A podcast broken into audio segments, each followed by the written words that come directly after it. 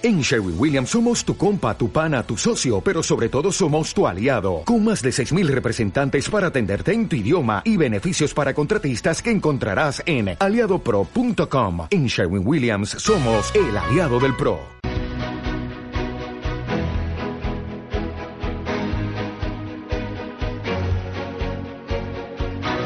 En Capital Intereconomía, Consultorio de Fondos.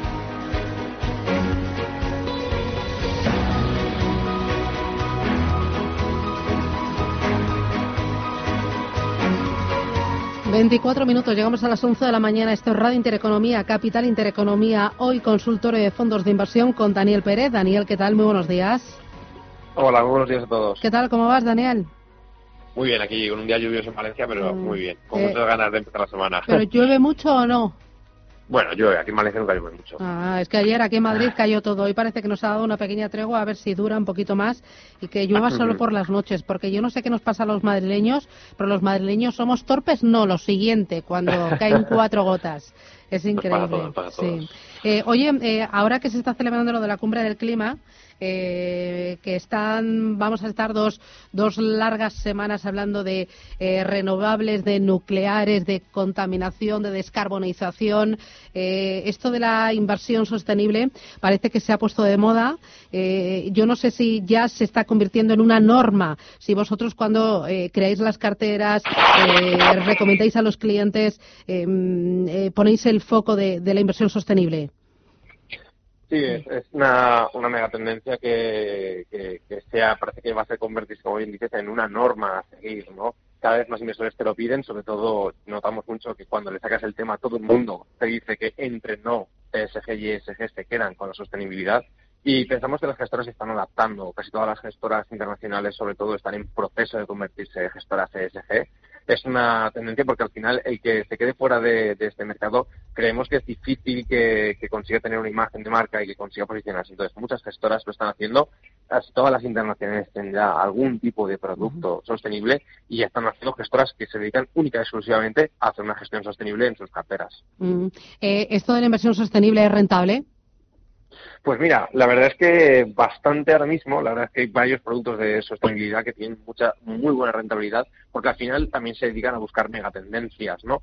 Y hay, hay, hay fondos sostenibles muy, muy, muy interesantes como el BNP eh, Aqua, el antiguo Parvest Aqua, Mm.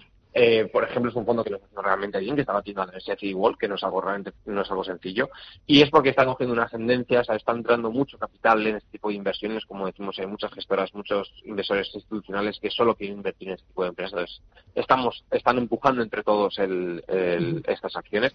Entonces, pensamos que sí, que para nada se, renun- se renuncia. Es cierto que sí que limitas tu universo de inversión. Hay muchos productos que se quedan fuera. Entonces, desde un punto de vista de cartera, igual se quedan algunas carencias en cosas muy puntuales, pero a niveles generales no se tiene por qué renunciar a rentabilidad para invertir de forma sostenible. Muy bien. Voy a ir enseguida con los oyentes para que hagan sus preguntas sobre fondos de inversión, sobre fondos sostenibles, también sobre ISR y ese cacao que hay entre ISR, ESG, fondos de impacto. Pero antes voy a saludar a Amparo Ruiz Campo, Country Head de DIPAM. Amparo, ¿qué tal? Muy buenos días.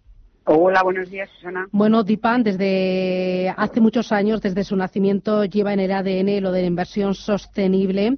Eh, tiene algunos productos, tiene muchos productos que están gestionados bajo criterios de sostenibilidad. Eh, eh, antes de que me hables de, de la última novedad que habéis lanzado en el mercado, cuéntame cuál es la visión que tiene vuestra gestora DIPAM eh, sobre el cambio climático. Sí, bueno, nosotros, eh, como has dicho, llevamos, bueno, de hecho, 18 años buscando oportunidades y, y como ha dicho la, la persona que tenéis invitada, eh, buscando oportun- combinar oportunidades con una mejor gestión del riesgo y es absolutamente, es absolutamente, no solamente eh, eh, una, no solamente una opción, sino que es una solución muy interesante.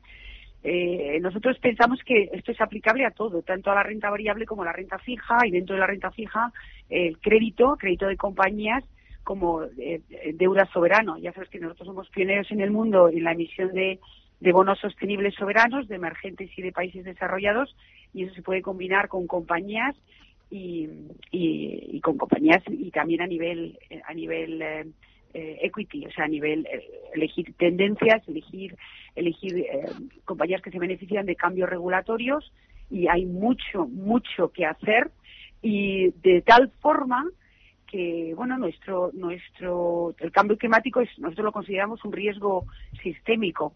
Entonces consideramos que tenemos que integrarlo estructuralmente en todo nuestro proceso de inversión.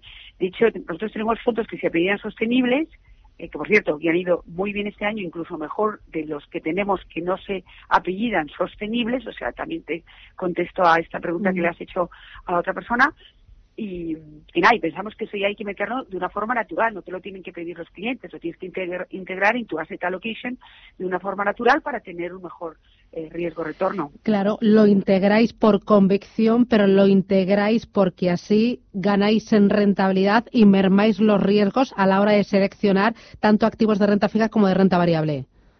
Sí, totalmente. O sea, se dice que para, se calcula más o menos que para este, este, esta reducción o esta contención, este tope del un grado y medio que se está persiguiendo en la conferencia de hoy, que por cierto me, me encantaría felicitar a los organizadores porque lo han hecho en tiempo récord. Estoy muy, muy orgullosa como española y como madrileña de que se haya organizado aquí en un PISPAS eh, y me encanta, además nos va a dar mucha publicidad a nivel internacional porque viene gente de 200 países y es el primer día de, trabajo de Ursula van der Leyen, o sea que eh, lo va a tener muy, muy, muy en mente. Yo creo que ella va a promover, igual que Cristina Lagarde, mucha inversión, sobre todo en Europa, eh, relacionado con el cambio climático y derivadas.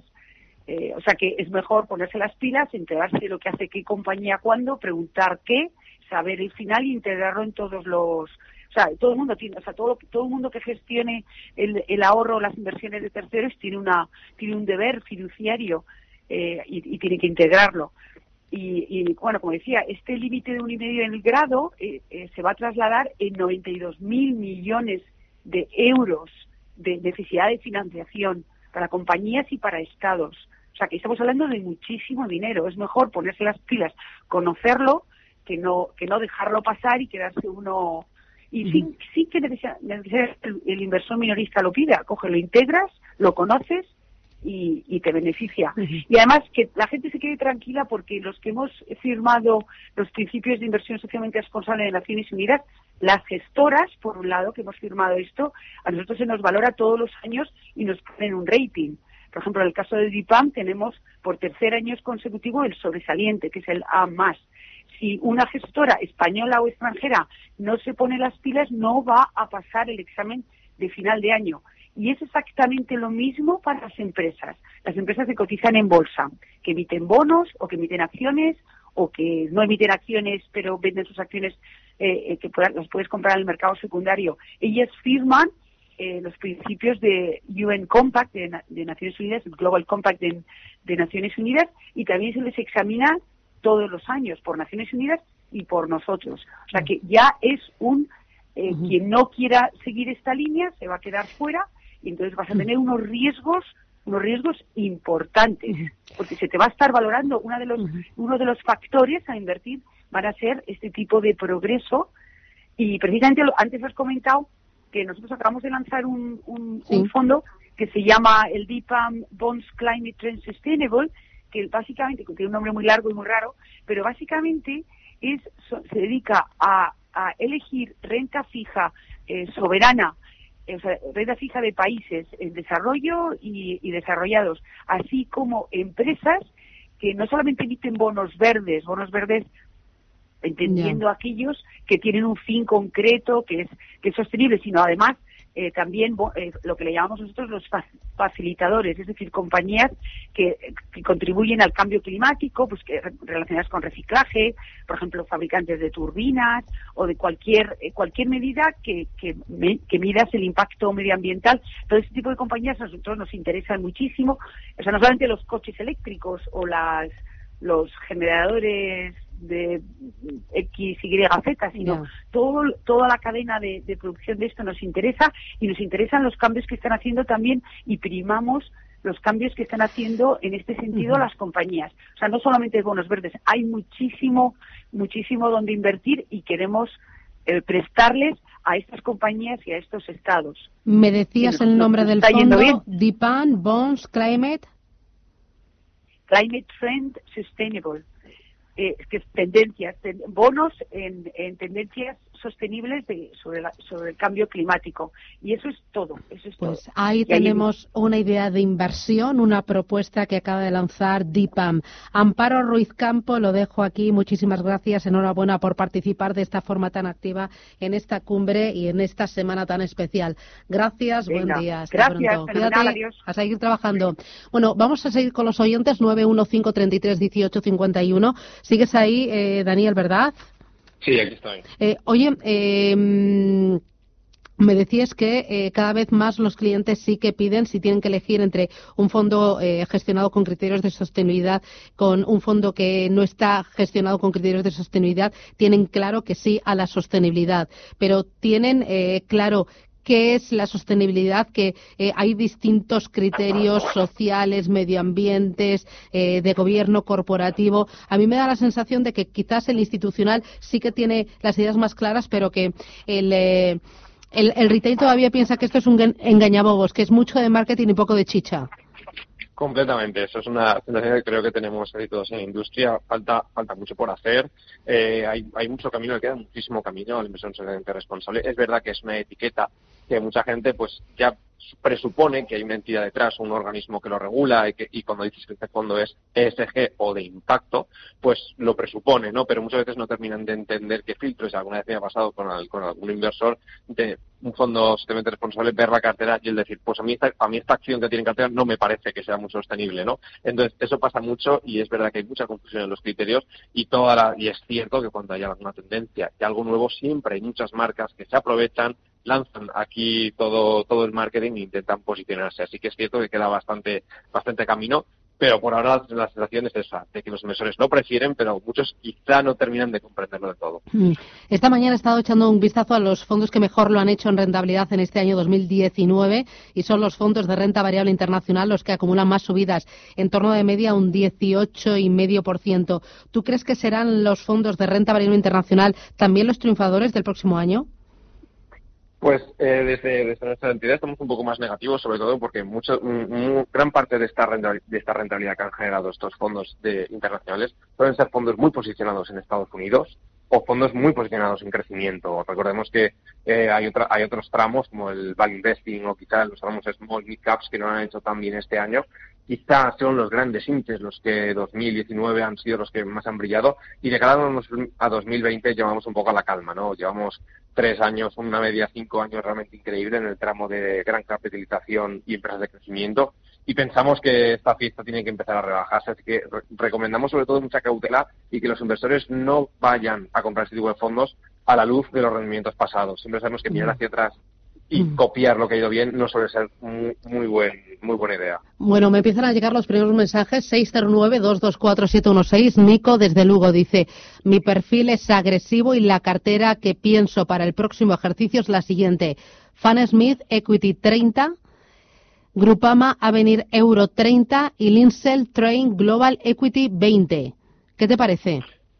pues me parece una, cartera estupenda, la verdad, porque el PASMIT es un, gran fondo y el grupo va a venir también aquí en, el tramo europeo, que es de lo, de lo mejorcito de uno, de estos fondos y cuando ves el, el, el, digo, cuando ves el gráfico te enamoras de ellos, de lo bien que lo han hecho. El, el, el último, el Train, me, sorprende porque no es fácil de conseguir para un inversor minorista. Eh, no hay mucha gente, es un gran fondo, pero es, es, complicado conseguir invertir en él. Así que no sé si, no sé cómo lo, lo querrá hacer, la verdad. Pero la verdad es que es un fondo, o sea, sería una cartera bastante, bastante agresiva, bastante buena y de quality growth, que está muy moda la palabra, pero, pero estaría bastante interesante, la verdad. Le, felicito al inversor porque tiene tres buenos fondos. Mm, eh, Fan Smith, háblame de la gestora y de, de los fondos que tiene. Sí, Fastmith es una gestora que se ha puesto muy de moda porque recientemente en España es una gestora muy grande gestionada por Terry Smith, que es el gestor de referencia. Es, le llaman el Warren Buffett inglés, de que, se usa mucho el término del Warren Buffett de donde sea, pero es, es como le llaman. Y es una gestora boutique que Fastmith, de hecho, es, eh, lleva el apellido del fundador y hace muy poquitas cosas. Solo tenía, solo este fondo es su book insignia y es un fondo de crecimiento. Bueno, no es, no no es fácil catalogarlo, es un fondo que intenta buscar empresas que sean capaces de crecer de reinvertir todo su dinero a su misma tasa de crecimiento y consigue unos rendimientos increíbles. Es un fondo que es un fondo global que lo ha hecho realmente bien a cinco años, rentabilidad que eran 18, 20% a cinco años. Y es una entidad que ahora se está poniendo muy de moda en las cartas españolas porque entró hace año y medio, dos años en España.